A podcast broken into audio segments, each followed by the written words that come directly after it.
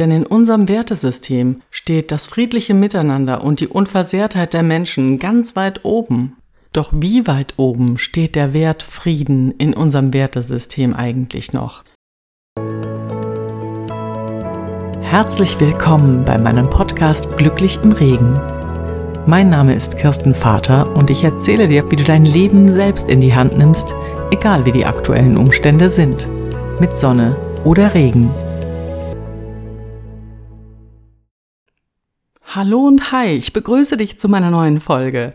Wie geht es dir? Wenn ich mir meine eigene Stimmung so betrachte, im Vergleich jetzt zum letzten Jahreswechsel, muss ich doch sagen, im letzten Jahr war doch insgesamt die Stimmung deutlich optimistischer. Wir hatten den guten Grund dazu, dass wir es geschafft hatten, dass die Corona-Pandemie überwunden ist. Und das war ja dann auch so. Und so hofften wir, sie würden zurückkommen, die guten Zeiten. Doch schon direkt kurz nach dem Jahreswechsel, das war Ende Februar, da kann ich mich noch erinnern, wie ich vor dem Fernseher saß und wir waren ja alle so geschockt. Das konnte doch wirklich nicht wahr sein.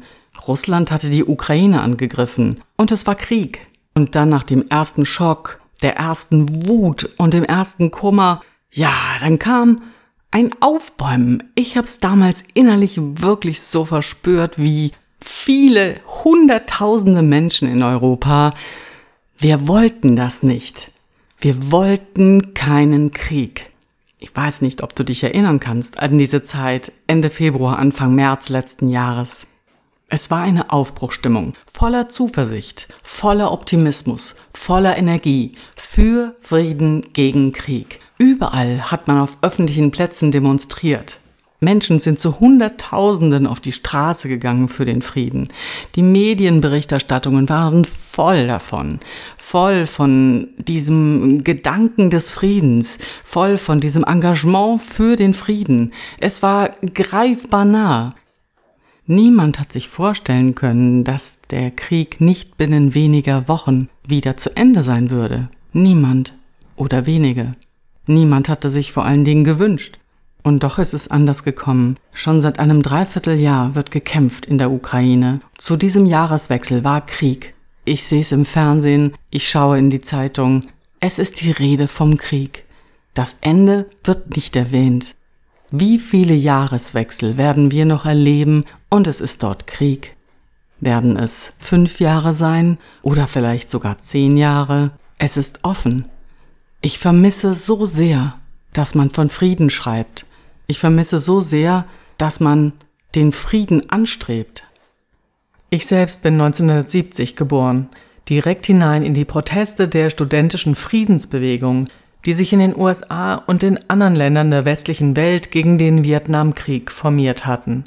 Es waren einige Jahre, in der Frieden ein ganz hochgewichteter Wert in der Gesellschaft gewesen ist.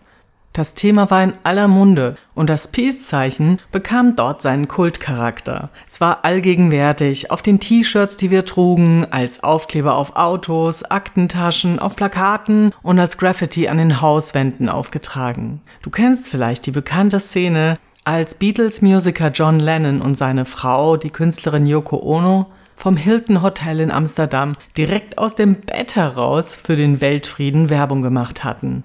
Hier entstand seine Friedenshymne Give Peace a Chance. All we are saying is give peace a chance. Wie man hört, schlummert in mir noch das 70er Jahre Flower Power Hippie Girl. Wenn auch nicht jeder die damalige Zeit so fühlen kann wie ich, gibt es aber doch vielleicht eine Situation aus der Kindheit, an die auch du dich sehr gut erinnern kannst. Es war in der Schule, in der ersten oder zweiten Klasse. Auf dem Pausenhof bildete sich eine Traube von Kindern. Auch ich lief schnell hin, um zu schauen, was dort los ist. Eine Prügelei, wie so oft in der Pause. Je näher ich dem Geschehen kam, umso deutlicher war auch schon zu sehen, wer sich da wieder geprügelt hat. Es war natürlich Thomas mit dabei. Immer wenn Kinder zusammenkommen, gibt es oft eine oder einen, der irgendwie anders ist, der sich nicht so gut mit allen versteht, wie es normal sein sollte. Irgendwie ein Kind, welches aggressiver und reizbarer und ärgerlicher ist als alle anderen. In unserer Klasse war das nun Thomas. Oftmals gibt es einfach auch gar keinen sichtbaren Grund für das Verhalten eines aggressiven Kindes. Auch in diesem Fall war es so, dass die Mutter von Thomas oftmals sich verzweifelt an meine Mutter gewandt hatte. Sie war verzweifelt, trotz aller Liebe, die sie ihm gab. Der Thomas war irgendwie besonders aggressiv. Sie sagte fast schon manchmal etwas sadistisch.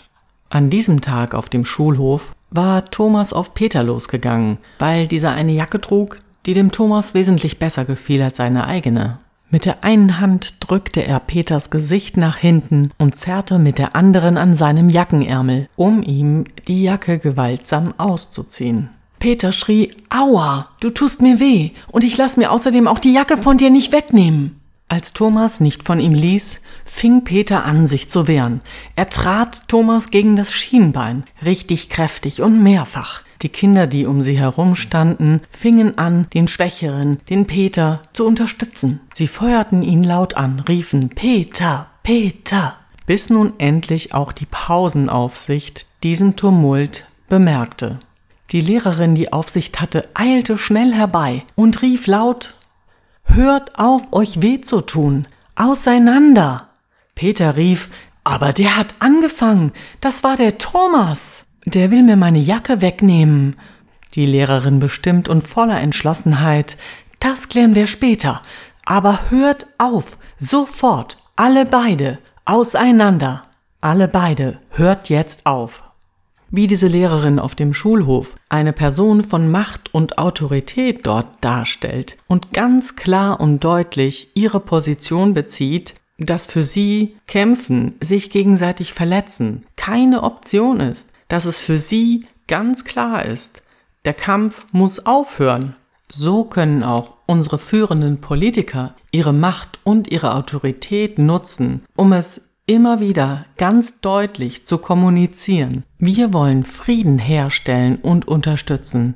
Denn in unserem Wertesystem steht das friedliche Miteinander und die Unversehrtheit der Menschen ganz weit oben.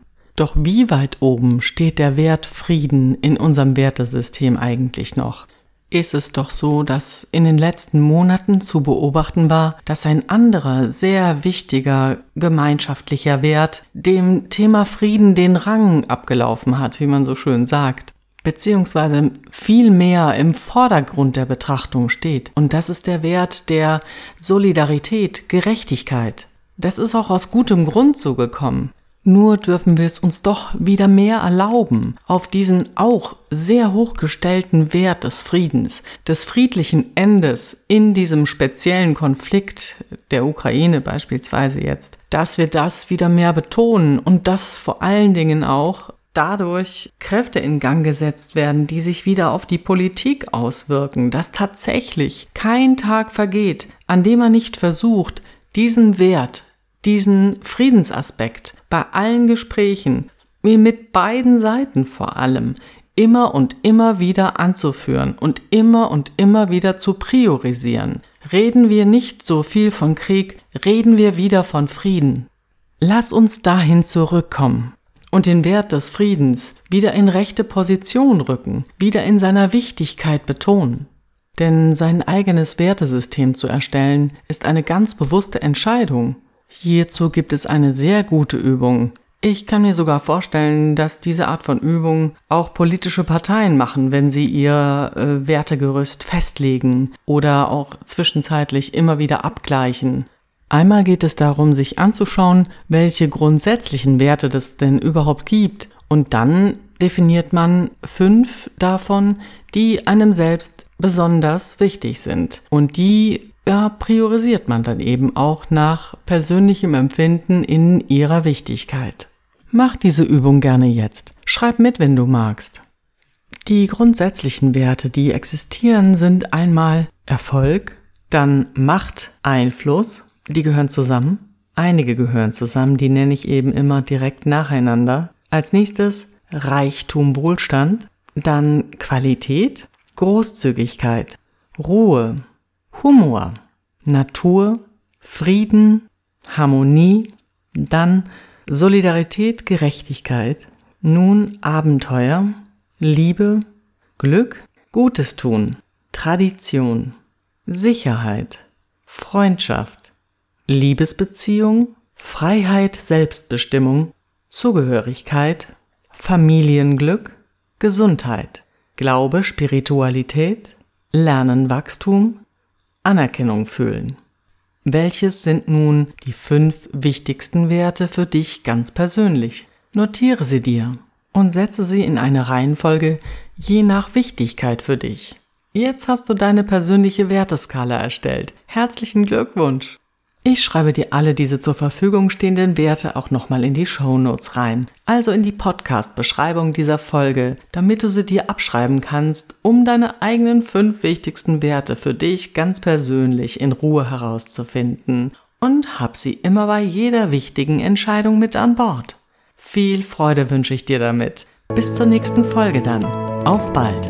Abonniere diesen Podcast, um keine Folge zu verpassen. Lass mir gerne deine positive Bewertung da und folge mir auf Instagram at Kirstenvater für den persönlichen Einblick. Ich wünsche dir eine super schöne Zeit und sage Tschüss bis zum nächsten Mal. Let the sunshine in.